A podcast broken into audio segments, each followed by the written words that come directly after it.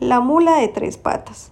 Desde la época en donde Risaralda era llamada Sopinga, por un río que pasaba por la zona, un hombre que iba a caballo cerca de dicho río se cayó y permaneció mucho tiempo allí sin que nadie lo ayudara, por lo que se ahogó.